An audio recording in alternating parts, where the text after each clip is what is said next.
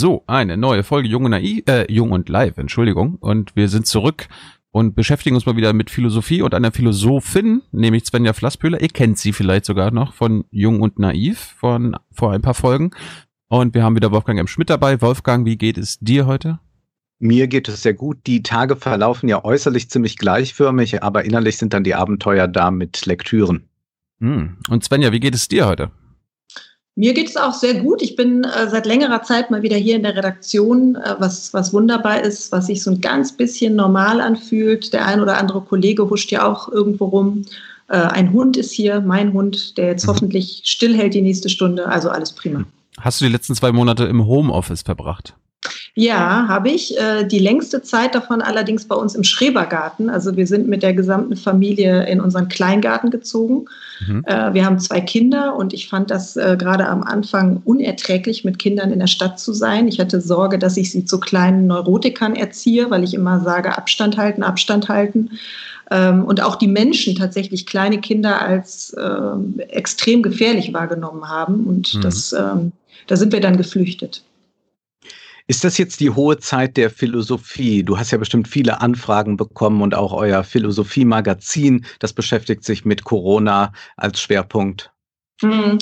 Äh, ja, also in der Tat, ähm, offensichtlich ist das wirklich die hohe Zeit der Philosophie gerade und ich denke auch aus vielen Gründen. Ich glaube, dass die Philosophie gerade eine, sogar eine Verantwortung hat, ja, also dass sie eben die Disziplin ist, die gerade keine Wissenschaft ist, keine Virologie ist, sondern ähm, die Disziplin, die Gewissheiten hinterfragt. Und ich glaube, dass das ein sehr guter Kontrapunkt auch ist, den wir brauchen.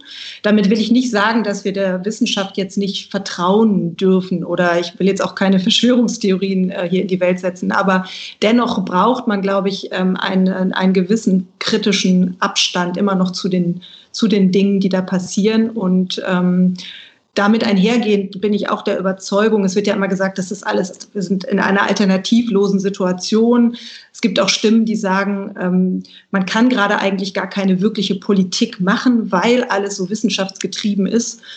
Und da gibt es natürlich in der Philosophie ganz andere Perspektiven. Ja? Also wir haben philosophisch gesehen oder existenzialistisch gesehen immer eine Alternative weil wir eben als freie Menschen auch zur Freiheit verdammt sind. Also wir können uns in Situationen immer verhalten. Ja. Und ich meine, die schlimmste Alternative, die uns immer offen steht, um es jetzt mal ganz radikal zu sagen, ist der Tod. Ja, diese hm. Alternative haben wir philosophisch gesehen immer. Und, ähm, und da fängt das Denken an. Wann hast du denn zum ersten Mal über den Coronavirus angefangen nachzudenken? Also wann hast du den Virus ernst genommen? Erinnerst du dich noch? Gibt es da einen Tag? Also ich muss sagen, dass ich tatsächlich zu denen gehöre, die sehr lange gar nicht so richtig viel ernst genommen haben. Ich ähm, kann mich sehr gut erinnern an den 13. März, weil das der Tag war, an dem unser Sohn fünf Jahre alt geworden ist. Und das war der Tag, an dem tatsächlich der Lockdown beschlossen oder dann auch sehr schnell durchgesetzt wurde. Und es gab äh, Gäste von unserem Sohn, Kinder, die nicht kamen zu dem Geburtstag, weil die Eltern sozusagen schon vorsorglich sich in Quarantäne zurückgezogen haben. Und ich weiß noch, dass ich das wirklich unglaublich fand, wie man das machen kann. Und zwei Tage später schon erschien einem das plötzlich irgendwie sehr rational. Also und das ähm, hat mich dann wiederum auch selber fast erschrocken. Ja? Also wie schnell man eigentlich die Auffassungen, die man lange Zeit für neurotisch übertrieben gehalten hat, plötzlich äh, ja für vernünftig halten musste. Hm. Hey, liebe UnterstützerInnen, hier ist Thilo. Es gibt was Neues. Wir haben eine neue Bankverbindung. Wie ihr wisst, gibt es Junge Naiv ja nur dank eurer finanziellen Unterstützung. Wir sind nicht kommerziell, wir machen keine Werbung. Wenn ihr uns also per Überweisung entweder einmalig oder jeden Monat per Dauerauftrag Geld zukommen lasst, ist es super wichtig, dass ihr ab sofort unsere neuen Kontodaten nutzt. Diese findet ihr in der Beschreibung. In Sachen PayPal hat sich nichts geändert. Also, danke vorab und jetzt geht's weiter. Trotz aller Ratio und Vernunft, wie ist es denn? Welche Gewissheiten sollten wir denn jetzt gerade hinterfragen, philosophisch? Ja, also zum Beispiel, ähm, ich denke, die, diese, diese Annahme, ja, dass das Virus den Takt vorgibt. Ja? Der, das mhm. Virus gibt den Takt vor und wir müssen, müssen nach seinem Takt uns bewegen und tanzen. Ähm, das ist, finde ich, etwas, was sehr stark suggeriert wird. Ähm, aber alleine der internationale Vergleich zeigt ja schon, wie viele Handlungsmöglichkeiten wir tatsächlich haben. Und ähm, insofern glaube ich, ein Virus kann gar nicht den Takt vorgeben, sondern wir müssen uns zu dieser, zu dieser Gefahr, die real existiert. Das will ich gar nicht kleinreden. Wir müssen uns dazu verhalten ähm, und wir dürfen uns vor allem nicht um es mal so zu sagen, von hinten treiben lassen, sondern wir müssen uns viel mehr von vorne ziehen lassen. Ich habe das Gefühl, wir lassen uns immer treiben von Sachzwängen, von diesem Gefühl, wir müssen jetzt ganz schnell alles unter Kontrolle kriegen. Äh, wir, wir müssen ganz schnell auch wieder zurück zur Normalität. Also es ist so eine, so eine große Angstgetriebenheit, anstatt dass man mal versucht, um es mit Marc zu sagen, so einen Beleuchtungswechsel versucht, ähm, dass man eher sieht, okay, wir erleben gerade tatsächlich durch dieses Virus eine Radikalunterbrechung der Normalität wirklich eine radikale Unterbrechung. Also ich habe sowas in meinem Leben noch nie erlebt. Und diese Radikalunterbrechung, die setzt auch etwas frei. Also erstmal finde ich, zeigt sich ganz viel in dieser Unterbrechung, ja, auch über, über Menschen, über Zusammenleben. Aber sie setzt auch etwas frei im Sinne, sie setzt eine Potentialität frei, sie setzt Möglichkeiten frei. Und darüber wird meines Erachtens gegenwärtig viel zu wenig geredet, viel zu wenig geredet über die Möglichkeiten, die wir jetzt eigentlich hätten und die wir nicht nur ergreifen könnten, so wie es Richard David Precht hier gesagt hat, sondern wo ich noch weitergehen würde und sagen würde, wir müssen die sogar ergreifen, weil ähm, es ist doch so, dass dieses Virus hat uns gezeigt, wie angreifbar wir sind, wie fragil die Gesellschaft ist. Und wenn man jetzt mal dieses Virus vergleicht mit der spanischen Grippe, mit Cholera, mit anderen Seuchen, die diese Welt erlebt hat, ist das ja ein harmloses Virus, verhältnismäßig gesehen. Ja? Ähm, und selbst da klappt schon alles total zusammen. Und die Frage wäre doch tatsächlich, ähm, oder ist einfach, äh, oder ich würde noch nicht mal sagen, es ist noch nicht mal eine Frage, sondern es ist eine Wahrscheinlichkeit, dass man sagen kann, das, ist, das wird weder das letzte Virus gewesen sein, das die Welt erschüttert. Es kann schon bald oder in nicht allzu weiter Ferne viel, viel schlimmere Pandemien geben. Ähm, wir erleben auch, wir haben auch ganz andere Arten von Gefahren, mit denen wir doch gegenwärtig umgehen. Ja, Stichwort Klimawandel. Äh, wir haben einen, einen erstarkenden Rechtspopulismus, der sich möglicherweise jetzt auch auf diese Krisen noch draufsetzen kann. Das werden wir, also ich hoffe nicht, dass wir es erleben, aber es kann sein. Das heißt also, wir haben im Grunde genommen eine ganze, wenn man so will, Ereigniskette von Kollapsen, von Zusammenbrüchen, ja, die, die möglicherweise einsetzen werden. Und das ist eben genau die, ähm, die Hypothese, die die sogenannten, ich zeige es mal ganz kurz, Kollapsologen, mit denen wir uns äh, in unserem jetzigen Heft beschäftigen, in unserem aktuellen, äh, die die Kollapsologen versuchen tatsächlich ähm, empirisch nachzuweisen, also diese Ereignisketten. Und wenn man den Kollapsologen glaubt, dann ähm, ist es tatsächlich so, dass einfach der Sie nennen das thermodynamische Zusammenbruch der Zivilisation. Also, dass das mehr ist als nur eine Befürchtung. Ja? Ähm, das kann man natürlich wiederum auch kritisch hinterfragen, diese ganzen Statistiken und empirischen Studien, die die, äh, die die da machen.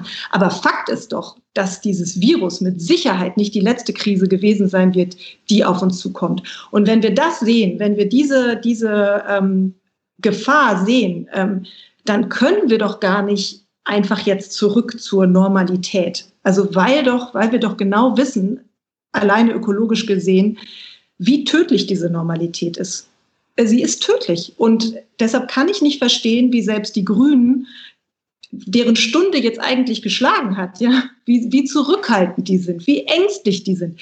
Aus meiner Sicht ist das wirklich Angst. Und nochmal, wir sollten uns eher von vorne ziehen lassen. Äh, wir wollen ja mit dir darüber reden, was alles möglich ist und äh, was alles getan werden muss, was du ja auch gerade gesagt hast, aber lass uns nochmal ganz kurz darüber reden. Du hast ja Precht angesprochen, der meinte ja bei uns, man wird auf die Corona-Pandemie nur als Randnotiz in der Geschichte zurückblicken. Bist du auch der Meinung? Das glaube ich nicht. Ähm, das glaube ich nicht und ich ehrlich gesagt hoffe ich es auch nicht. Ich, mhm. ich hoffe ehrlich gesagt schon, dass das jetzt auch so eine Art Kairos ist, den wir beim Schopfe packen können. Ja, also die, die Tatsache, dass wir das System so weit runtergefahren haben und dass wir jetzt eben auch die Handlungsmacht eigentlich erleben, die wir, die wir hätten, ja. die wir hätten, auch mit Blick auf andere Krisen. Ähm, also ich, ich denke schon, dass wir uns in vielerlei Hinsicht gerade sehr anders erfahren, äh, eben auch hinsichtlich der Fragilität, ja, die wir alle gerade erleben. Wir erleben uns gerade auch nochmal so extrem leiblich, ja, also verletzlich im leiblichen Sinne. Das war ja auch etwas, was wir lange gar nicht mehr so im Bewusstsein hatten, ja, dass wir alle irgendwie so einen Körper haben, der auch schon morgen nicht mehr da sein kann. Ähm, also insofern finde ich schon, dass diese, diese Erfahrung, die wir da gerade machen, dass das schon ein Bruch ist. Und ähm, insofern glaube ich auch nicht, dass wir das so schnell wieder vergessen werden oder vergessen sollten. Aber, aber merken wir das gerade, dass es, dass es ein Bruch sein könnte oder sein wird? Weil wenn du so in, in die Medien guckst, in, du hast die Grünen schon angesprochen, andere Politikfelder, Parteien meinen ja auch, wir müssen nach der Krise dann wieder zurück zur Normalität. Also dieser Wunsch zurück zur Normalität, was immer das war. Ich meine, du hast ja gerade auch angesprochen, das war eine tödliche Normalität. Mhm. Wie, wie, erklärst du das, dass dieser Wunsch so vorzuherrschen scheint? Ähm, ich glaube, das hat wirklich was mit Angst zu tun. Das hat was mit dem Wunsch nach Stabilität zu tun. Also ich muss die mhm. ganze Zeit tatsächlich auch an die Wiedervereinigung denken, lustigerweise weil man da ja jetzt mal aus bundesdeutscher, ähm, also aus westdeutscher Perspektive gesprochen, eigentlich auch ganz schnell zurück wollte zur Normalität. Jetzt hat man da irgendwie die DDR noch dazugekriegt wieder, super, und jetzt will man ganz schnell zurück zur Normalität. Und dann verleibt man sich äh, äh diesen, diesen Staat irgendwie ein und macht alles hinterher oder versucht hinterher alles genauso zu machen wie vorher. Mhm. Und jetzt sehen wir die Spätfolgen davon, die sehen wir doch jetzt, wie schief das gegangen ist.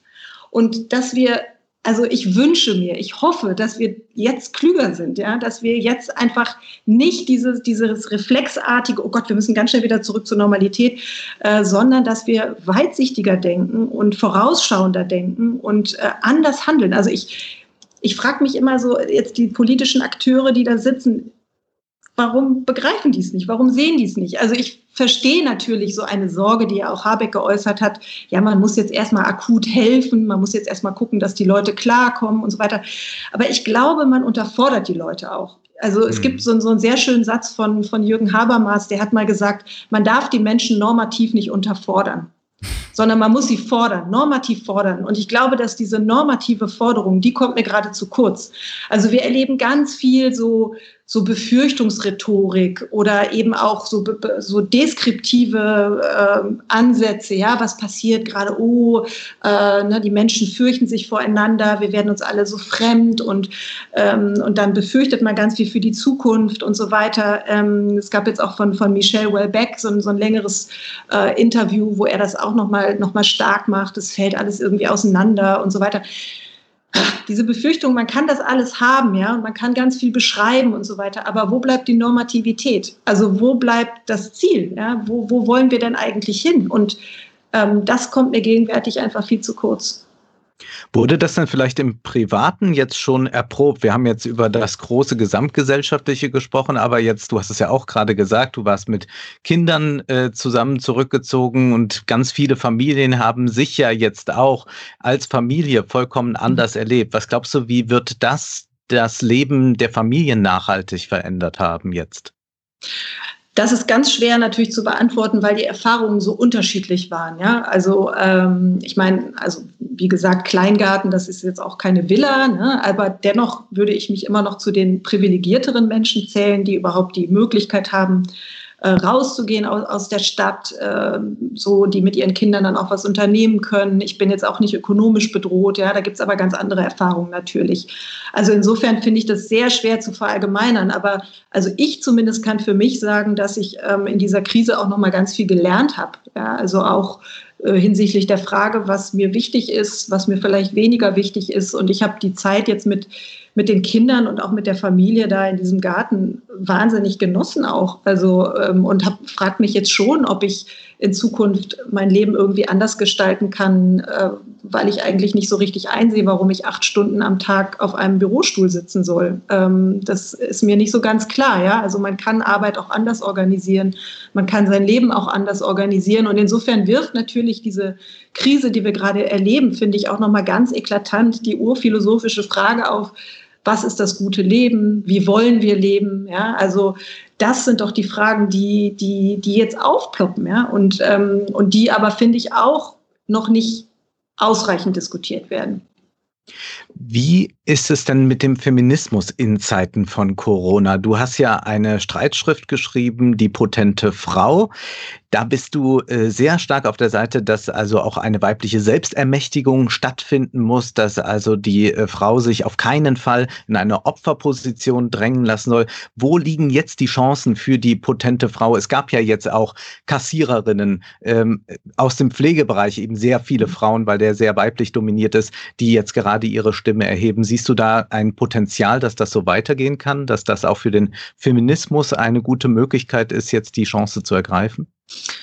Ja, es gibt ja, es gibt ja innerhalb des, äh, des Feminismus ähm, so eine ganz alte Forderung eigentlich, die schon in den 70er Jahren laut wurde, nämlich die Forderung nach einer Care Revolution. Und die Forderung, ähm, die besagt, dass wir die reproduktive Arbeit, die eben vor allem von Frauen übernommen wird, dass wir die radikal aufwerten müssen und sie der Produktion, also der eher schöpferisch schaffenden Tätigkeit, die eher die Männer machen, an die Seite stellen. Und, ähm, und das ist ja in der Tat ein, ein eklatanter Mangel, den wir, den wir zu beklagen haben. Und zwar gar nicht nur in der Gegenwart und auch gar nicht nur in der Politik, sondern übrigens auch in der Philosophie. Also schon, schon Karl Marx hat die reproduktive Arbeit eigentlich gar nicht als Arbeit begriffen. Also Marx hat gar nicht gesehen, dass die reproduktive Arbeit eigentlich das Fundament nicht nur der Gesellschaft darstellt, sondern auch des Wirtschaftssystems. Also der Arbeiter, der sich regenerieren muss, der seine Arbeitskraft regeneriert, das tut er ja nicht nur, indem er Waren konsumiert, sondern indem da jemand ist, der sich kümmert, der kocht, der wäscht äh, und so weiter. Ja? Ähm, und insofern ist das, finde ich, eine ganz, ganz berechtigte Forderung, die ja jetzt nochmal wahnsinnig Rückenwind kriegt. Dadurch, dass wir sehen, dass eben genau die reproduktiven Tätigkeiten die systemrelevanten Tätigkeiten sind, die wir unbedingt brauchen und insofern finde ich natürlich auch die Forderung nach einer besseren Bezahlung, nach größerer Anerkennung und so weiter total richtig. Ähm, ich sehe aber hier tatsächlich natürlich auch die Gefahr, dass das jetzt alle finden und alle klatschen und alle schenken Blumen und so. Aber ob sich dann die Kassiererin, um es mal so zu sagen, hinterher wirklich was dafür kaufen kann, das wird sich noch zeigen. Aber ich, ich hoffe es sehr. Ich habe mich ja gefragt, äh, was passieren würde, wenn alle Pflegerinnen, alle Supermarktverkäuferinnen von einem Tag auf den anderen sagen, okay, wir hören jetzt auf zu arbeiten. Mhm. Ihr könnt eure mhm. Supermärkte nicht aufmachen, ihr könnt die Leute nicht pflegen. Äh, wir haben eine Forderung, unsere Gehälter haben hier mindestens verdoppelt zu werden. Dann, mhm. dann muss doch was passieren. Also ich glaube, dann mhm. da könnte ja kein Politiker sagen, nee, äh, das äh, erfüllen wir euch jetzt nicht, weil dann bricht ja alles zusammen. Das aber diese, aber diese Mobilisierung und diese Solidarität äh, sehen wir ja noch nicht. Nee, das wäre tatsächlich Revolution, das kann man, das kann man so sagen. Aber nee, auch diese Radikalität sehen wir nicht. Und äh, in gewisser Weise können wir, glaube ich, gesamtgesellschaftlich gesehen tatsächlich froh sein, ja, weil so hatten wir immerhin noch die Möglichkeit, sozusagen das Leben irgendwie aufrecht äh, zu erhalten. Aber gerechtigkeitstheoretisch wäre so eine Revolution natürlich gerechtfertigt. Ja? Also natürlich, es ist einfach eine, eine, eine Ausbeutung äh, dieser Pflegeberufe und der äh, reproduktiven Berufe insgesamt. Ähm, und, äh, und ganz bestimmt äh, muss man jetzt einfach politisch alles in die Wege leiten, damit äh, diese Ungerechtigkeit ein Ende hat. Ganz aber, klar. Aber, aber, aber, aber, die, aber, die, aber die Frage, die, die ja noch viel komplizierter ist, finde ich, ist, was ist denn eigentlich ein gerechter Lohn? Was ist mhm. denn eigentlich ein gerechtes Ne? Also das finde ich ist eine wahnsinnig schwierige Frage, weil ähm, letzten Endes, wenn man sich anschaut, ja, wer verdient viel, wer verdient wenig, wie viel das auch letztlich mit Zufall zu tun hat, ja, also äh, in was für äh, her, von was für Herkünften, aus was für Herkünften wir kommen, letztlich auch mit was für einer Intelligenz wir ausgestattet sind, ja, es ist ja nicht alles kulturell gegeben, sondern manches ist auch einfach mitgegeben, es ist einfach Glück, es ist Zufall und der Zufall ist erstmal per se ungerecht. Ja? Also die Frage ist, wie, wie, was ist das eigentlich, eine gerechte Bezahlung? Und das ist gar nicht so leicht zu beantworten. Svenja stellt hier sich schon selbst Fragen. Ihr könnt Svenja übrigens auch Fragen stellen, ihr im Publikum, einfach in den Live-Chat. Tyler sucht mir dann die besten raus. Ähm, du hast gerade das gute Leben angesprochen, hat ja viel mit Philosophie zu tun. Gehört ja zum guten Leben auch Homeoffice? Es, es, es, scheint, es scheint ja mittlerweile so, äh, sich dahin zu entwickeln, dass Homeoffice Standard werden soll. Also bei Twitter mhm. haben sie jetzt gesagt, ihr könnt alle von zu Hause arbeiten, auch nach der Krise. Also ähm, Byung-Chul Han, der koreanische Philosoph, der hat bei uns in unserem Philosophie-Newsletter, also wir haben so einen Corona-Newsletter jetzt aufgesetzt, kann man übrigens gratis abonnieren unter www.philomac.de. Ähm, der hat bei uns äh, geschrieben, dass das Homeoffice ein Arbeitslager ist. Ähm, also er hat das wirklich verglichen mit einem Arbeitslager. Und ähm, wobei, vielleicht haben wir den Satz sogar rausgekürzt, weil wir ihn etwas zu provokant fanden. Das weiß ich nicht ganz genau. Aber er hat es geschrieben. Jetzt ist er in der Öffentlichkeit. Ja. Wir gucken nach. genau. Und, ähm, und also, was er damit natürlich sagen will, ist, dass die Selbstdisziplinierung, äh, die man an den Tag legt, wenn man alleine zu Hause ist, ähm, dass die, dass die grenzenlos ist, ja, und dass wir uns im Grunde genommen selbst foltern, wenn wir zu Hause äh, arbeiten. Und so ganz von der Hand weisen kann ich den Gedanken äh, nicht. Ich muss aber persönlich sagen, ich begrüße Homeoffice sehr. Ich finde, dass Homeoffice, die Möglichkeit, Homeoffice zu machen, das Leben tatsächlich selbstbestimmter werden lässt, das Familienleben besser funktionieren, ähm, dass man sich mehr Gedanken macht, eben wiederum über Reproduktion im Sinne von, was essen wir eigentlich, was kochen wir eigentlich. Ähm, man hat dieses Zuhause eher als wirklich einen geteilten Ort. Ich äh, empfinde das manchmal als extrem entfremdend, wenn alle Familienmitglieder den ganzen Tag weg sind. Man, alle kommen abends völlig geschrottet nach Hause, keiner hat eingekauft, äh, man macht sich um fünf Minuten vor acht Gedanken darüber, was essen wir jetzt überhaupt. Das ist, finde ich, kein gutes Leben. Ähm, insofern finde ich die Option zu haben sehr gut, aber ich würde auch nicht nur zu Hause arbeiten wollen, sondern ich finde die Mischung ist sehr gelungen. Ähm, aber mit der Frage geht natürlich noch, ein, noch mehr einher, finde ich. Ja? Also man, man kann ja wirklich fragen, also liegt die Zukunft der Arbeit zu Hause auch insofern, als dass man eben sich mögliche Reisen erspart, dadurch, dass man alles so wie wir jetzt digitalisiert. Ja? Und auch da würde ich sagen, das, das ist natürlich eine Riesenchance. Also wenn ich mir überlege, wie viele unnötige Reisen ich in meinem Leben schon gemacht habe, ja, nur damit man sich irgendwo eine Stunde lang bespricht, was man wirklich genauso gut per Skype machen kann. Ähm, also das ist ökologisch überhaupt nicht mehr zu rechtfertigen, finde ich.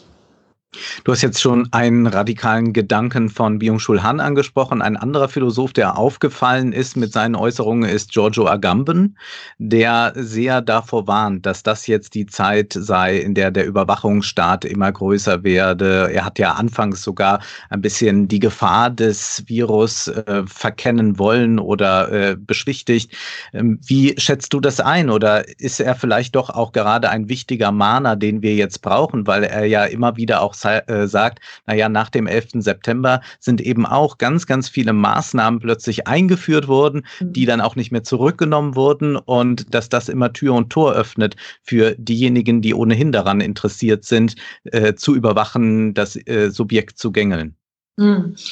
Na, ich finde, was, was mich an Giorgio Agamben wirklich irritiert, ist, ähm, dass er sich extrem wendet gegen totalitäre Tendenzen, dass er aber selber in der Art, wie er argumentiert, totalitär ist. Also es ist sozusagen, es ist nicht, er, er denkt nicht in Ambivalenzen, er denkt nicht dialektisch, sondern es ist, es ist wirklich mit dem Holzhammer von oben drauf gehauen. Und das finde ich unterkomplex. Also so, so leicht ist es nicht. Ja? Ähm, und äh, klar, also dass er sowieso das Virus am Anfang gar nicht äh, als, als existent akzeptiert, das ist nochmal die eine Sache.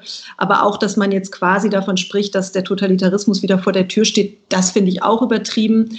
Ähm, es gilt jetzt einfach sehr genau zu, zu, zu schauen, auch übrigens rückblickend nochmal zu schauen, ähm, wie eigentlich die politischen Prozesse ähm, vonstatten äh, gegangen sind. Und da gibt es natürlich, finde ich, auch berechtigte Kritik.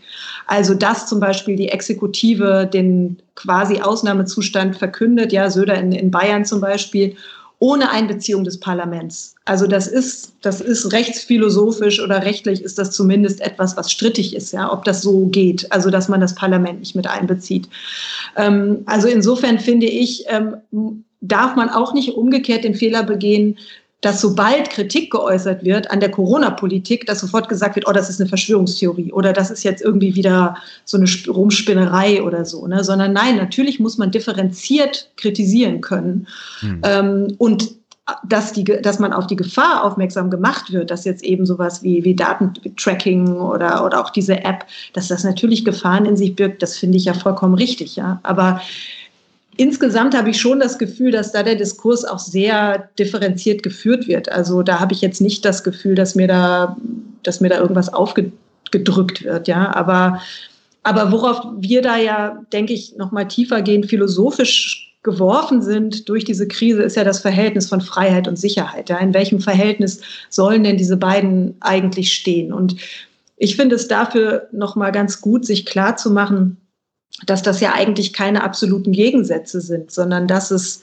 Freiheit ohne, also erstmal gibt es Freiheit ohne Sicherheit nicht. Ja, also da, es gibt eine, finde ich, eigentlich die tollste liberale Philosophin, die, die, die je gelebt hat, kann man fast sagen, ist, äh, Achtung, jetzt kommt ein Zungenbrecher, Judith Sklar, rumänische Philosophin, äh, die ganz in der Tradition des Liberalismus steht, aber die eben sehr klar gesagt hat, Liberalismus heißt, dass die Menschen frei von Furcht sind oder sein können. Und zwar nicht nur hier wir irgendwie in unserer kleinen Blase, sondern eben global, weltweit. Und das ist es, wofür der Liberalismus kämpft. Das heißt, letzten Endes ist Freiheit immer gebunden an die Sicherheit, dass ich leben kann ohne Furcht.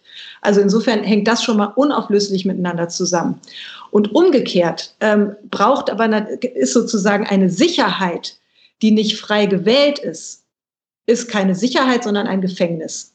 Ähm, das ist ja vollkommen klar. Also das, und, da, und das ist eben genau, denke ich, der springende Punkt jetzt äh, in Bezug auf diese Corona-Maßnahmen und natürlich auch der springende Punkt dafür, dass jetzt diese Verschwörungstheorien vor sich hin äh, wabern und, und natürlich auch viel Kritik, Stichwort Agamben, da laut wird, ähm, weil eben die, die, die, die Prozesse, also die ähm, Prozesse, die da in Gang geleitet, äh, in, in Gang gesetzt wurden, dass die eben nicht parlamentarisch wirklich abgesichert waren.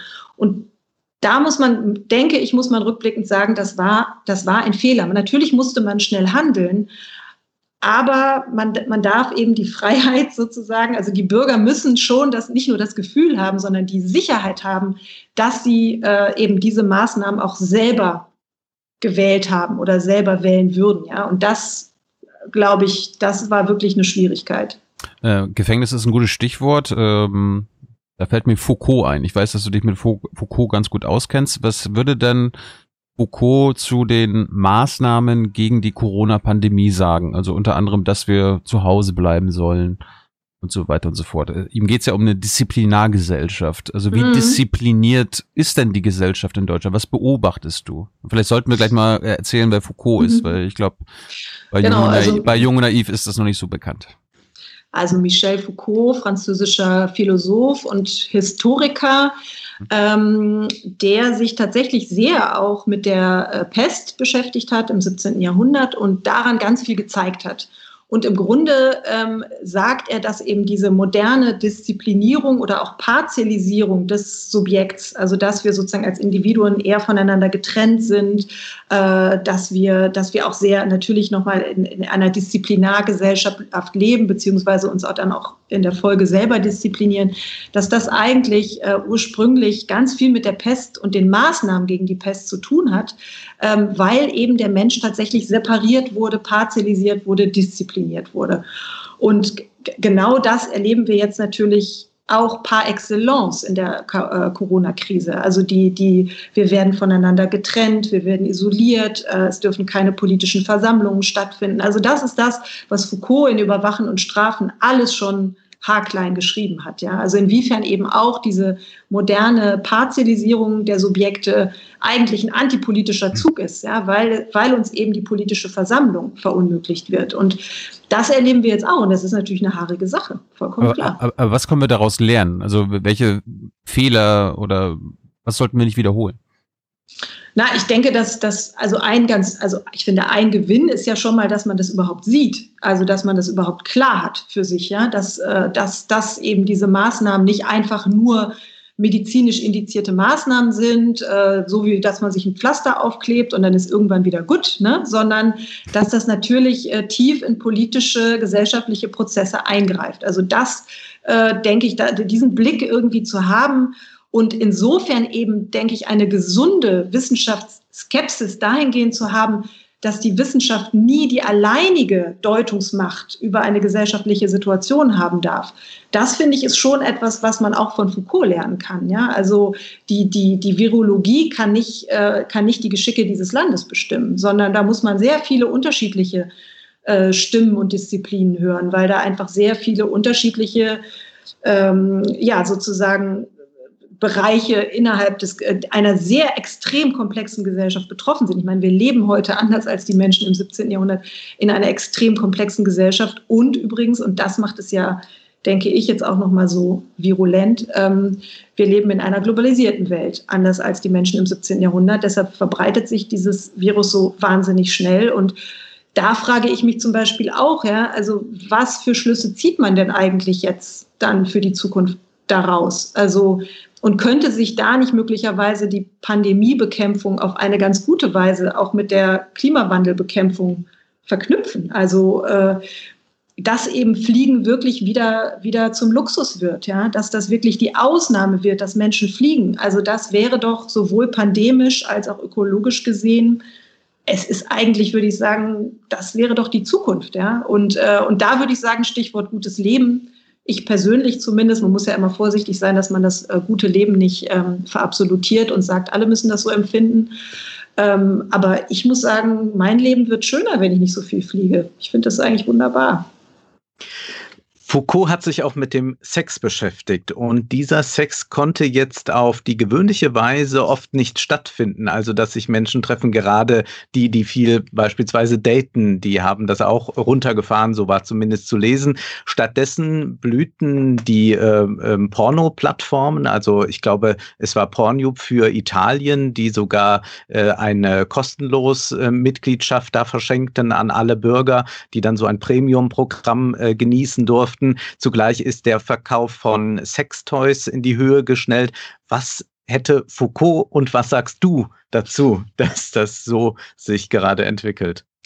Also ehrlich gesagt fällt mir jetzt als erstes ein, ähm, dass ich das äh, fast ein bisschen beruhigend finde, äh, dahingehend, ähm, dass ja am Anfang immer die, die Nachrichtenlage war, alle kaufen nur Klopapier, äh, um sich einzudecken. Und, und das fand ich wirklich so deprimierend, weil daran sich ja, oder zumindest in Deutschland vor allem, ja, die Deutschen und äh, die Analfixierung, also da äh, kann man, glaube ich, viel dran ablesen. Ja, ist doch wahr. Also ja. die, das, das, äh, also das sozusagen die Notdurft, ja, das Notwendigste, ja, das, das Toilettenpapier ist das Symbol eigentlich für das Notwendigste schlechthin. Darauf legen die Deutschen Wert. Erstmal ums Notwendige kümmern. Ja? Ähm, und so dieser Überschuss, das Überschüssige, also dass zum Beispiel man von den Franzosen sagt, das ist jetzt auch wieder ein bisschen Klischee, aber dass die erstmal sich mit Wein und Kondomen eingedeckt haben, das ist das Überschüssige, das ist die Jouissance, das Genießen. Und äh, insofern finde ich, dass jetzt da irgendwie Dildos und äh, Sexspielzeug und Porno äh, ja, geht, geht schon eher in die richtige Richtung, würde ich sagen. Wobei man natürlich auch da, naja, es ist manchmal ja nicht ganz schwierig zu entscheiden. Ich glaube, für manche ist Porno dann doch auch wieder so eine Art Notdurft.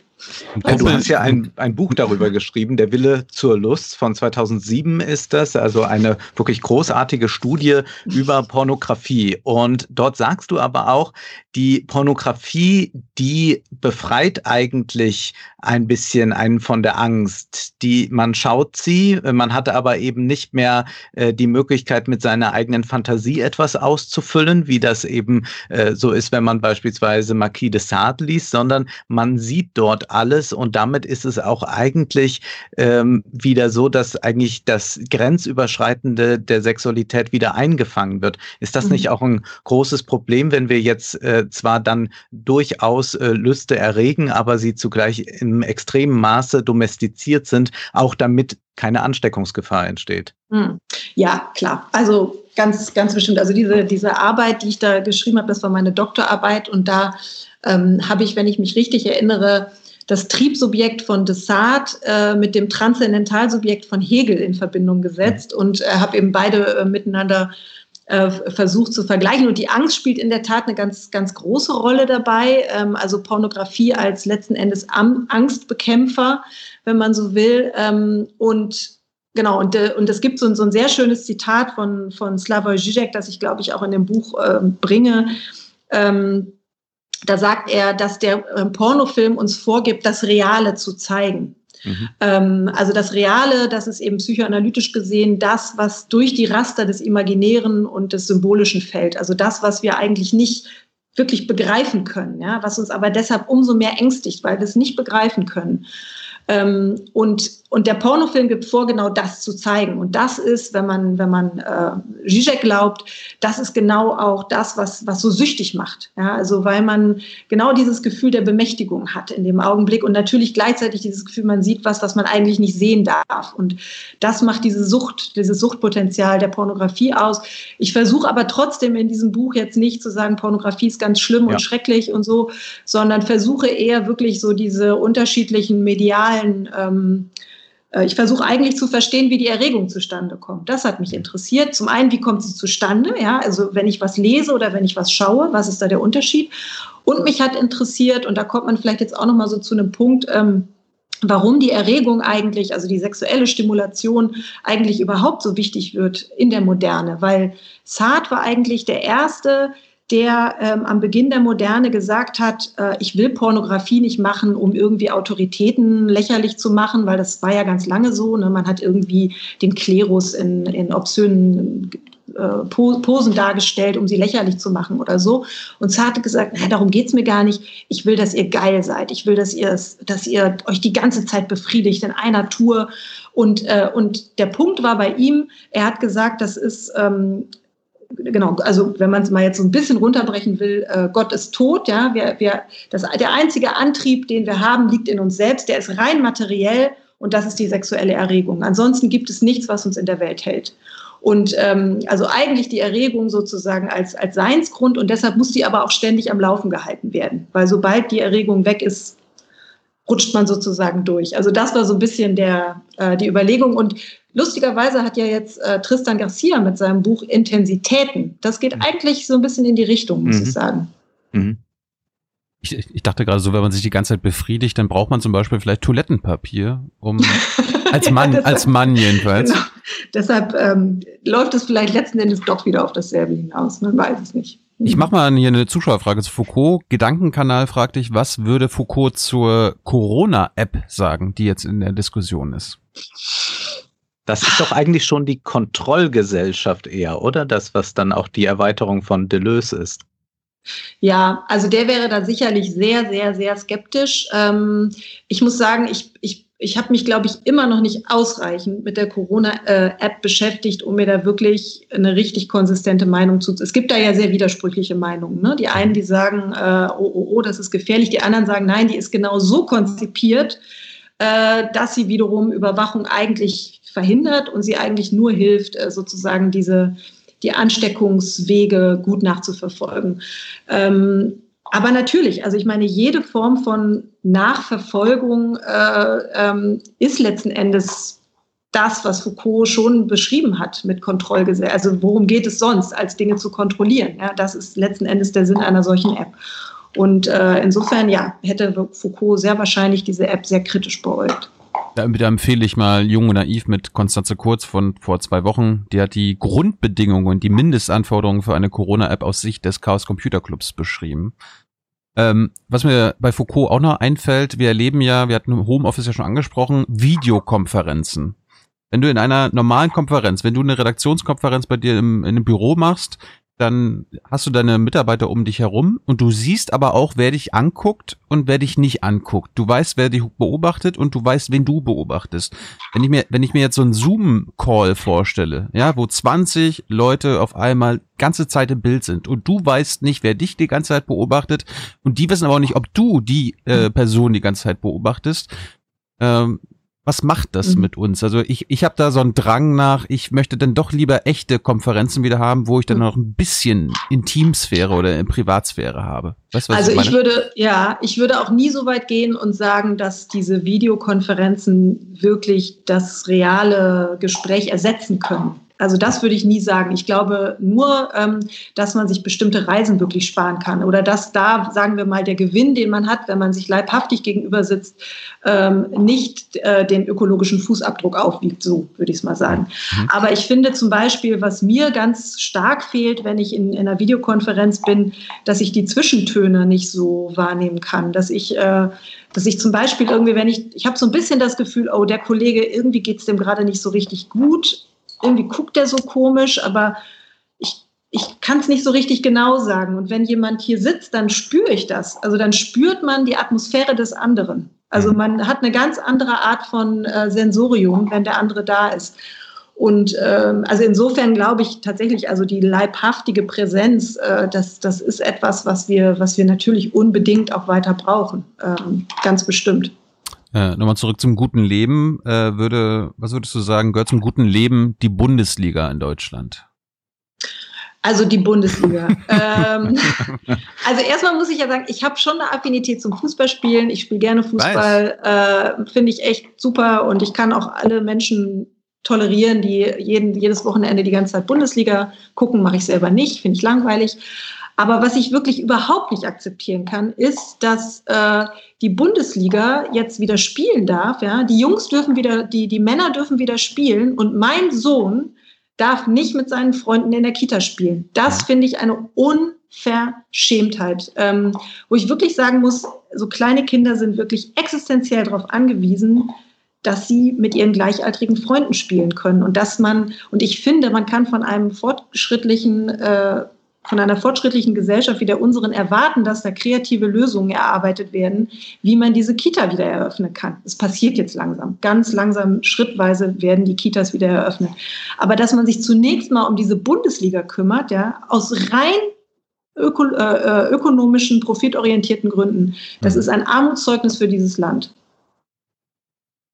Aber, aber was machen wir damit? Also, ist das, ist das, wir haben äh, auch mit Gerd Skobel drüber gesprochen, haben mhm. überlegt, ist das vielleicht so eine ideologische Stütze, die man jetzt aufbauen will? Also, dass man sagt, ja, äh, Menschen brauchen eine Unterhaltungskultur, so ein so. bisschen nach dem Brot- und Spiele-Motto und deswegen lassen wir die Spiele mal wieder laufen, damit alle beschäftigt sind am Wochenende. Mhm. Ja, es ist so ein bisschen Opium fürs Volk, ne? So, mhm. äh, ja, ja, das, das glaube ich auch. Also, das glaube ich auch. Man will jetzt irgendwie das Volk befrieden äh, in, in gewisser Weise. Man gibt ihm so ein bisschen was.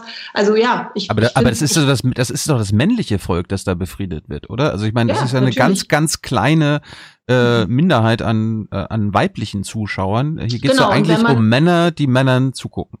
Genau, und wenn man dann noch in Betracht zieht, äh, jetzt kommt ja gerade mein Hund, ich hoffe, er bleibt äh, ruhig da unten sitzen, äh, wenn man dann noch in Betracht zieht, dass ja die, die jetzt äh, weitgehend eben zu Hause bleiben mit den Kindern ja, und äh, ihre schlecht bezahlten Jobs gerade nicht machen können, weil der Mann arbeitet, das sind eben die Frauen. Ja. Wenn ich mir dann vorstelle, die Frauen sitzen zu Hause mit den Kindern, während der Mann irgendwie nach der Arbeit noch mit seinen Kumpels in die Kneipe geht und Fernseh guckt, da, da kriege ich natürlich die Krise. Ja? Das, ist, äh, das ist ein Unding. Und ähm, das hat mit Gerechtigkeit nichts zu tun. Ähm, und ja, wie gesagt, das ist einfach, das ist einfach rein profitorientiert. Und äh, deshalb äh, finde ich das wirklich skandalös. Wirklich skandalös.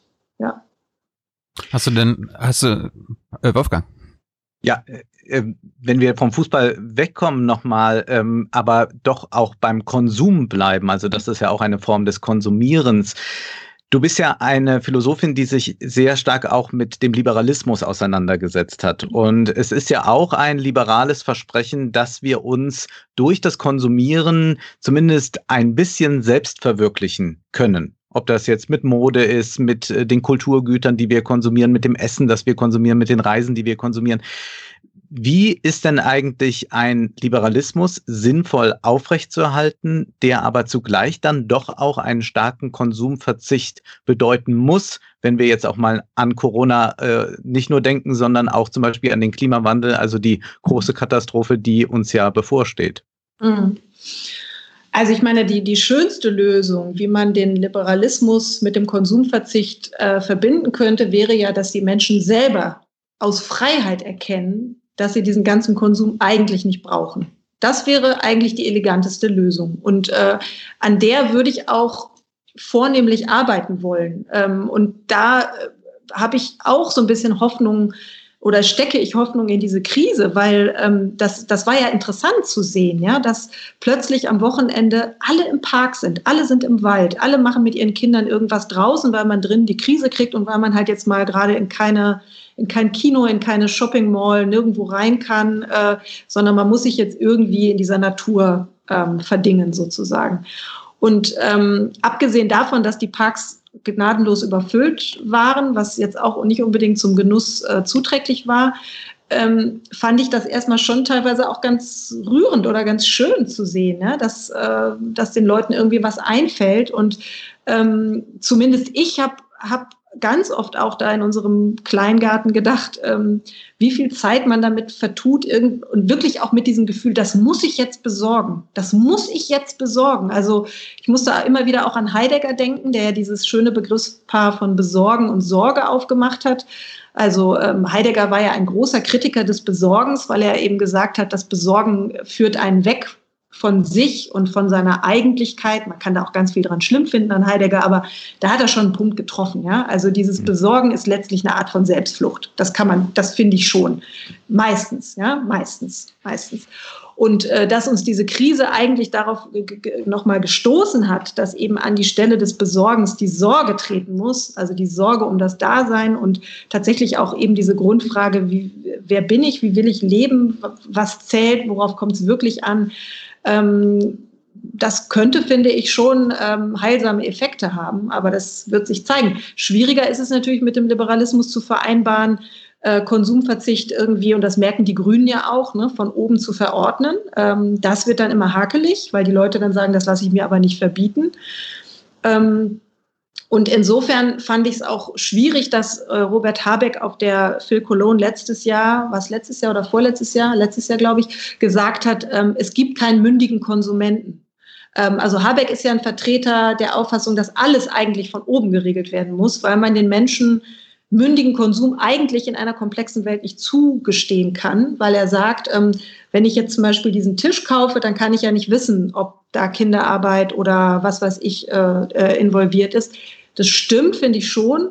Aber dennoch ähm, kann ich so einen Satz, es gibt keinen mündigen Konsumenten, natürlich nicht akzeptieren. Ja? Also wir müssen doch in einer liberalen Demokratie erstmal von der Selbstbestimmung und der Mündigkeit des Einzelnen ausgehen. Und man kann keinen Liberalismus oder nur schwerlich einen Liberalismus rechtfertigen, der äh, von diesen Konzepten gänzlich absieht. Und deshalb würde ich sagen, es muss eigentlich dialektisch ineinander greifen, dass äh, in einer Gesellschaft ein Bewusstsein geschaffen wird, dafür ja, was das Leben möglicherweise dann eben doch eher ausmacht. Und, äh, und die Politik muss sozusagen dann natürlich auch greifen und bestimmte Regeln machen, aber ohne dass es dieses Bewusstsein gibt in einer Gesellschaft, ist das schwerlich möglich. Aber vielleicht gibt es nicht genug mündige Konsumentinnen.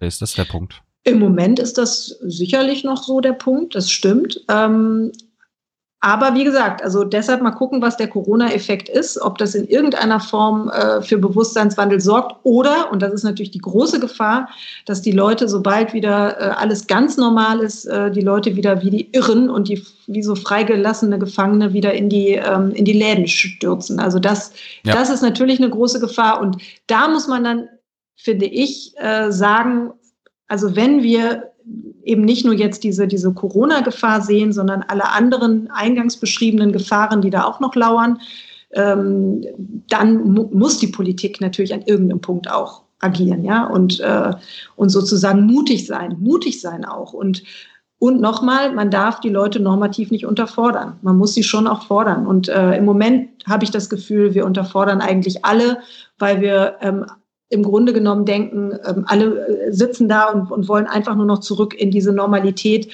äh, in der wir ja schlussendlich auch nicht alle total glücklich waren, oder? So. Mhm. Ich nehme mal ein paar Zuschauerfragen mit rein. Wir haben noch eine Viertelstunde. Äh, Dieter fragt dich, findest du die Pandemie intellektuell stimulierend? Ja, total. Total. Ich finde, ja, finde ich von Anfang an. Ich ähm, ich hatte das Gefühl, endlich haben wir mal wieder so richtig was zu denken. Und das hat natürlich ganz viel was zu tun eben mit dieser Radikalunterbrechung. Also, dass man wirklich aus seinem Hamsterrad, eben auch aus Produktion, Konsumtion, in dem wir ja irgendwie alle stecken, so rauskatapultiert wurde und äh, man sich plötzlich erstmal wieder zurechtfinden musste. Und ähm, das setzt, finde ich, ganz viel an, an Kreativität frei. Und ich meine, die Philosophie hat eben auch so wahnsinnig viel dazu zu sagen. Ja? Also ich habe dann auch so Texte wiederentdeckt, zum Beispiel von ähm, Elias Canetti, Masse und Macht, kennt vielleicht ja. der ein oder andere. Und da gibt es am Anfang, ähm, direkt am Anfang, so ein wahnsinnig schönes, kleines Kapitel zur Berührungsfurcht wo er nämlich schreibt, dass äh, der Mensch eigentlich anthropologisch eine Berührungs Berührungsfurcht vor Fremdem hat.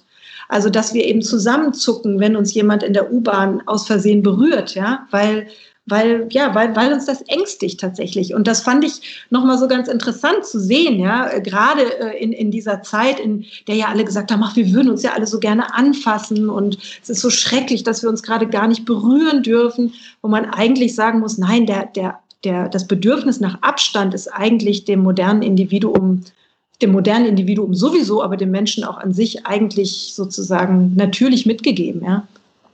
Dieter hat nochmal eine schöne Frage. Er fragt, wer ist das historische Subjekt in der erhofften Veränderung? Äh, was meint er denn mit historisches Subjekt? Da dachte ich, dass du es äh, entschlüsseln könntest. Hm. Wolfgang, weißt du, was er meint? Na, ich könnte mir denken, dass es ein, hört sich ein bisschen äh, nach Marx zumindest an, also dass es äh, schon die Hoffnung gibt, dass es ein historisches Subjekt zum Beispiel gibt für eine Veränderung. Also das könnten beispielsweise jetzt die Kassiererinnen sein, Ach so. die jetzt mhm. äh, hinausziehen und Revolution machen oder oder. Na, also ich würde es da eigentlich eher ähm, mit äh, Eva von Redeker halten, die auch ganz viel mit Marx arbeitet. Das ist eine junge Philosophin, äh, eine Berliner Philosophin, die ähm, ein ganz tolles Buch geschrieben hat, Praxis und Revolution heißt das. Und die sagt, dass sich der soziale Wandel in den Zwischenräumen ereignet. Ähm, also, da, dass man ganz genau hinsehen muss und sehen muss, wie sich der soziale Wandel ähm, ereignet. Ähm, und und ich finde, das kann man jetzt in der, in der Corona-Krise ganz schön sehen. Wir entdecken doch gerade diese Zwischenräume, ja, die, die sozusagen das System bereithält. Ja, dass, dass wir eben uns jetzt aus der Not geboren auf einmal anders organisieren mussten und äh, anders agieren mussten in der Arbeit, mit den Kindern, in ganz vielerlei Hinsicht. Und plötzlich und in diesen Zwischenräumen finde ich, da wird etwas, da wird sichtbar, ach, so kann man das ja auch machen. Interessant. Möglicherweise wird es ja sogar, und sie beschreibt das eben gerade auch so mit Blick ähm, darauf, dass, äh, dass eben vor allem die Frauen in diesen Zwischenräumen agiert haben und da eigentlich schon Praxen auch der Solidarität zu einer Zeit eingeübt haben, ähm, als das sozusagen noch gar nicht äh, systemrelevant in dem Sinne war, ja, aber dass sich da schon etwas eingeübt hat und irgendwann kommt das dann sozusagen an die Oberfläche. Und so ein bisschen so stelle ich mir das jetzt oder erhoffe ich mir das jetzt auch. Äh, Frauen nochmal ein Thema. Wir erleben ja gerade in der Politik, dass, dass die Zeit der starken Männer zu sein scheint. Merkel wird zurückgedrängt. Auch in der Virologie haben wir eigentlich fast nur Männer gerade, die zu Wort kommen. Drosten, Kekulé, Streeck und so weiter. Was, was sagst du dazu? Ähm, da fällt mir jetzt wieder ein Buch von einer Frau ein, was gerade rausgekommen ist. Ähm, mhm. Und zwar ist das von Catherine Newmark, ein Buch, warum wir auf, äh, warum auf Autoritäten hören, heißt das. Mhm. Und da ähm, entwickelt sie einen ganz anderen Begriff von Autorität. Und der ist nämlich weiblich ähm, also eine weibliche Autorität, wo sie sagt, äh, dass diese weibliche Autorität eigentlich eine ist, die nicht so auftritt im Sinne von, so ist das und wir machen das jetzt so und das ist die Wahrheit, sondern die sich eher so selbst hinterfragt, die die Grenzen ihrer eigenen, ähm, ihrer eigenen Erkenntnis auch sieht und ähm, sich, sich durchaus auch revidieren kann und so weiter. Und wenn man Catherine Newmark folgt, dann ist eben Drosten eigentlich, wenn man so will, eine Frau. Es ist eigentlich eine Art von weiblicher Autorität. Ja, hm. und deshalb ähm, finde ich, man muss da schon noch mal ein bisschen genauer hingucken. Das mag zwar ein Mann sein, weil er ein männliches Geschlecht Geschlechtsteil hat. Aber eigentlich ist ein Autoritätsstil eher weiblich. Und deshalb finde ich, darf man auch ruhig auf den hören. Und ist das vielleicht ein Problem, dass die Medien gar nicht diese sich selbst hinterfragenden Autoritäten so sehr schätzen, sondern man wird ja gerne angefragt im Radio oder im Fernsehen für Klartext. Sie haben 60 Sekunden, 90 mhm. Sekunden, jetzt sagen Total. Sie mal, wie es ist. Ja, absolut. Also ich finde insofern äh, finde ich Drosten auch wirklich, wirklich so erfrischend. Ja? Also, weil das ist ja jemand, der jetzt sehr viel in Talkshows saß. Ich habe ihn selber mal bei, bei Maybrit Illner erleben dürfen und ähm, ich fand das, das war so, das war fast so eine Art von Erweckungserlebnis, dass da mal jemand sitzt, der, ähm, der wirklich auch seine eigene Wissenschaftlichkeit reflektiert oder seine Position als Wissenschaftler reflektiert und der ganz klar gesagt hat in dieser Sendung, ich lasse mich von euch hier nicht irgendwie in so eine Position reindrücken, die, die überhaupt nicht angemessen ist, ja, und der die, ähm, die Ungewissheit, in der wir uns alle befinden, also eben auch erkenntnistheoretisch befinden, äh, der darauf beharrt hat, ja, und, äh, und das fand ich, das hat bei mir, hat das tiefes, also tiefes Vertrauen ausgelöst, ja, obwohl der eigentlich gesagt hat, ich weiß es ja selber nicht ganz genau. Aber ich meine, jeder, der sich in so einer Situation, die wirklich äh, zutiefst ungewiss ist in vielerlei Hinsicht, und wir befinden uns immer noch in so einer Phase, sich hinstellt und irgendwie äh, von sich behauptet, dass er die Weisheit mit Löffeln gefressen hat, so jemandem kann man nicht vertrauen. Raskas fragt dich, woher kommt es, dass auf systematische gesellschaftliche Probleme derzeit oftmals nur technische Lösungen vorgeschlagen werden? Was kann man gegen den Solutionismus tun aus dem Silicon Valley? Hm.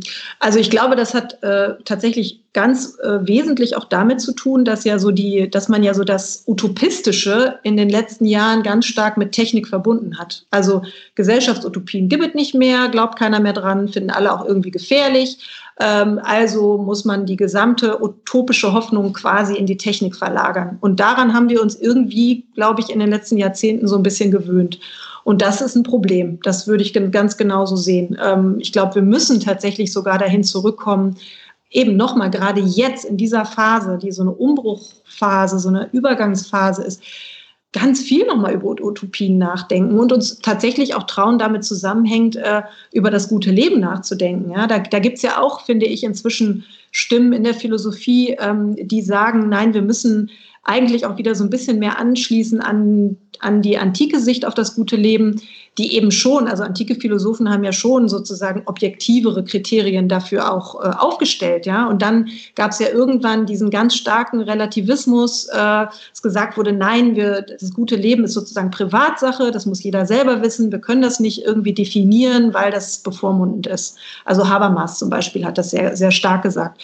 Und ich glaube, wir, wir kommen aber jetzt doch in eine, in, auch in eine Phase hinein, wo wir merken, dass das dass das gar nicht funktioniert. Also auch, dass man Ethik und Moral, ne, wo Heidegger sagt, man muss das so schön voneinander trennen. Ne? Das eine, da kann man universalistische Prinzipien aufstellen, bei dem anderen eben nicht. Ähm, das funktioniert doch gar nicht mehr. Ich meine, alleine so etwas, und damit haben wir jetzt natürlich auch ganz viel zu tun, sowas wie Bioethik, Reproduktionsmedizin, da verschränkt sich doch das Private mit dem, mit dem Allgemeinen so unauflöslich dass man doch ähm, äh, nicht mehr sagen kann, das gute Leben, das ist einfach nur noch Privatsache. Das, das, das funktioniert nicht. Letzte Zuschauerfrage, Wolfgang, vielleicht hast du dann auch noch eine. Luca fragt dich, kennst du die Beschreibung der Banalität des Dummen von Gerd Skobel, hat er hier bei uns eingeführt. Was hältst du davon, dass die Dummheit uns Menschen in dieser und folgenden Krisen extrem schadet? Ähm, ja, bin ich natürlich für Dummheit, bin ich natürlich grundsätzlich erstmal nicht. Ähm, diesen Begriff Banalität äh, der Dummheit habe ich, äh, kannte ich jetzt tatsächlich noch nicht ähm, von, von, von Gerd Skobel. Ähm, Im Grunde, also das ist ja ein Begriff, der eigentlich von Hannah Arendt kommt, mhm. Banalität des Bösen, ähm, die ja letztlich auch schon etwas mit Dummheit zu tun hat, weil sie gedankenlos ist. Also insofern gibt es da ja sogar eine Überschneidung. Ähm, aber ich bin natürlich dagegen und äh, Philosophie ist das be beste Gegengift, würde ich sagen. Aber wenn der Punkt, der Punkt ist ein bisschen, er, er bezog das auf das Aufkommen der, sag ich mal, Verschwörungstheoretiker, dieser ganzen so. verrückten Demos und so weiter. Und mhm. was man dagegen tun kann, ne? Also ich glaube ehrlich gesagt, also ich, ich, ich will überhaupt nicht Verschwörungstheorien rechtfertigen und mhm. bin da auch wirklich selber ganz weit von entfernt. Aber ich glaube, der Grund, warum wir gerade auch so viel mit Verschwörungstheorien zu tun haben, ist tatsächlich auch, dass diese Krise nochmal eben das Misstrauen in den Staat und seine Akteure so schürt. Und ich glaube, das hat eben auch was damit zu tun, dass wir gegenwärtig immer so stark im Modus des Notwendigen reden, ja, im Modus der Wissenschaft. Äh, wir müssen das jetzt so machen und äh, jetzt machen wir noch Schritt eins und Schritt zwei und dann diskutieren wir noch mal 10.000 Mal über, sind die Lockerungen richtig, sollen wir die Maske aufsetzen, ja, nein. Also das, die, die gesamten Diskussionen drehen sich gerade eben um diese um diesen Notwendigkeitsbereich. Ja. Ähm, es ist sozusagen, aber es, es finden ganz bestimmte politische, gesellschaftliche Diskussion, die wir jetzt ja auch schon in vielerlei Hinsicht angerissen haben, überhaupt nicht statt. Das heißt, ich glaube, was man den Menschen und den Bürgern gerade total nimmt, ist dieses Gefühl von Selbstwirksamkeit, von wir gestalten, wir, ne, wir, wir begreifen das als Chance, wir können Dinge nochmal anders machen, äh, lasst uns doch mal nachdenken, sondern man hat das Gefühl, man ist wie so, ein, wie so ein Kind, was ständig gesagt kriegt, so und jetzt musst du das machen und dann musst du das machen und wenn du das machst, dann wird es vielleicht bald alles wieder normal. Also man wird, ich habe hab das Gefühl, man wird wirklich so ein bisschen behandelt wie ein, wie ein kleines Kind, ähm, anstatt dass man das Gefühl hat, jetzt geht noch mal so ein Ruck durch dieses Land. Ja, man, man versucht noch mal sich so ein bisschen neu auch zu erfinden. Man guckt in die Zukunft und das fehlt den Leuten, glaube ich, heute auch. Meine letzte Frage bezieht sich auf die Maske. Wir sollen Masken tragen, das ist jetzt gerade notwendig und es ist sinnvoll. Mhm. Wie verändert das aber den öffentlichen Raum, da das Gesicht ja in der westlichen Kultur zumindest immer das war, was immer frei war, was nicht von Kleidung bedeckt wurde? Erleben wir jetzt eine neue Kultur des Blicks oder wie wird sich das verändern in der Öffentlichkeit jetzt? Na, ich finde das vor allem äh, interessant mit Blick auf die ganze Burka-Diskussion und Verhüllungsdiskussion, ne? weil da ja immer gesagt wurde, oh Gott, bloß keine Burka und äh, das, das zerstört unsere Demokratie und wir müssen das Gesicht sehen, damit wir damit Demokratie lebendig wird. Ohne das Gesicht, da geht alles den Bach runter und so und wir werden islamisiert und keine Ahnung. Und jetzt bei der Maske sagen aber alle, nee, die Maske, die müsst ihr jetzt aufsetzen. Ne? Also Maske müsst ihr jetzt aufsetzen. Da ist überhaupt nicht mehr die Rede davon, dass die Demokratie in Gefahr ist. Und, äh, und ich finde es wirklich auch interessant, das nochmal zu hinterfragen. Also warum ist die Demokratie in Gefahr, wenn ich das Gesicht des anderen nicht sehe? Das muss mir erstmal jemand erklären. Also es, ähm, es gibt zum Beispiel eine sehr, also das hat ja ganz viel zu tun auch mit der Physiognomie. Ne? Also die, mhm keine ganz unheikle Wissenschaft übrigens, ne? also dass man das aus dem Gesicht irgendwas herausliest und so. Wir wissen, wohin das geführt hat, zu einer Rasseideologie nämlich. Also ähm, insofern ist dieses Ganze, dass man im Gesicht was erkennt und so, das ist eine sehr zwiespältige Sache. Ähm, und insofern würde ich sagen, äh, ja, jetzt müssen wir mal gucken. Ne? Natürlich wird man jetzt das Gesicht nochmal anders zu lesen lernen. Ich merke das selber auch dass wenn man jetzt so den, äh, den anderen anguckt, dass man immer, immer feinere Sensoren, Sensoren dafür hat, ob er lächelt. Also das ist schon so ein ganz kleines äh, Fältchen hier, plötzlich denkt man, ach guck, der lächelt gerade. So, also man, man lernt es so mit der Zeit und äh, ja, ich meine, da glaube ich, da ich, ich bin da ehrlich gesagt relativ entspannt und ich erhoffe mir eigentlich so eine Art Rückwirkung auf die Burka-Diskussion. Vielleicht lernen wir ja irgendwann noch besser Gesichter lesen zu können, nachdem wir wieder die Masken absetzen dürfen. Vielleicht haben wir dann noch mehr Fähigkeiten. Mimik. Ja, vielleicht, vielleicht das. Und ich meine, es gibt ja, ähm, war es Aristoteles oder war es Sokrates? Da bin ich mir jetzt, ich glaube, Sokrates war es, der gesagt, der, der sehr klar nochmal gesagt hat, ähm, sozusagen, ich muss dich nicht sehen, um dich zu erkennen, ich muss dich hören. Ich muss deine Stimme hören. Das mhm. ist das, woran ich dich erkenne. Und äh, insofern kann man eben auch tatsächlich sich ja fragen, ob die Stimme, ob das nicht etwas viel äh, Intimeres ist, ja, als Nase, Mund, Backe. Liebe Hörer, hier sind Thilo und Tyler. Jung und Naiv gibt es ja nur durch eure Unterstützung. Hier gibt es keine Werbung, höchstens für uns selbst. Aber wie ihr uns unterstützen könnt oder sogar Produzenten werdet, erfahrt ihr in der Podcast-Beschreibung. Zum Beispiel per PayPal oder Überweisung. Und jetzt geht's weiter. Svenja, wir kommen zum Schluss und stellen dir die drei Standardfragen in diesem Format. Erstens, hast du eine Buchempfehlung? Für unsere jungen Zuschauer, die hier zugucken, abends nichts zu tun haben und bitte nicht dein eigenes Buch. Dann schlage ich tatsächlich nochmal mit Nachdruck das Buch von Catherine Newmark, Warum auf Autoritäten hören, wo sie eine weibliche Autorität entwirft. Mhm. Äh, das empfehle ich ganz äh, warm. Hast du einen Filmtipp oder einen Serientipp?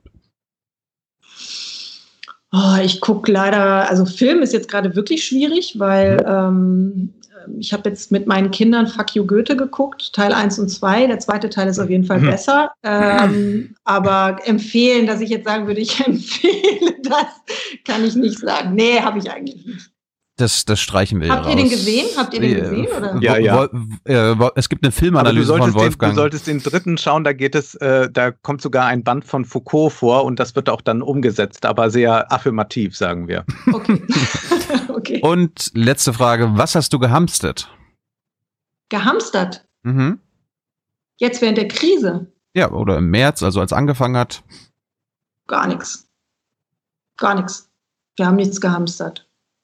Irgendwie sagen also, alle, irgendwie sagen alle immer, sie haben nicht gehamstert. Aber wo kommen, sie, wo kommen denn die Hamsterkäufe her? Nö, wir, wir hatten tatsächlich am Anfang Probleme, Klopapier zu kriegen. Tatsächlich. Mhm. Also wir, wir waren eher sozusagen auf der anderen Seite. Wir, wir haben Klopapier gesucht, äh, so eine Woche lang.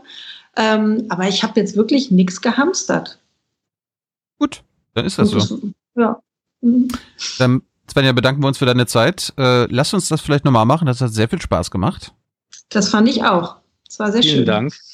Danke und auch. Äh, ich bedanke mich auch bei Wolfgang und all den Zuschauern und Zuschauerinnen für ihre Fragen. Äh, leider konnten wir nicht alle stellen. Ihr wisst ja, wie das ist. Svenja, mach's gut, bleib gesund und beehre uns Ja. bald wieder. Bis dann. Ciao. Tschüss, tschüss. Ciao. Tschüss.